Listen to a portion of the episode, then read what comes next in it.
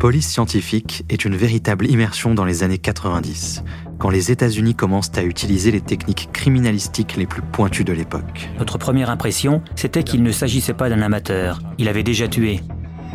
Médecins légistes, chimistes, experts en balistique ou encore profilers, les techniciens du crime sont en première ligne pour résoudre les enquêtes les plus mystérieuses. Je ne connaissais aucun outil acheté chez un détaillant qui pouvait avoir causé ces blessures. C'était une sorte de défi que de découvrir l'instrument du crime. C'est l'avènement de la science médico-légale lorsque l'invisible devient un indice et même une preuve.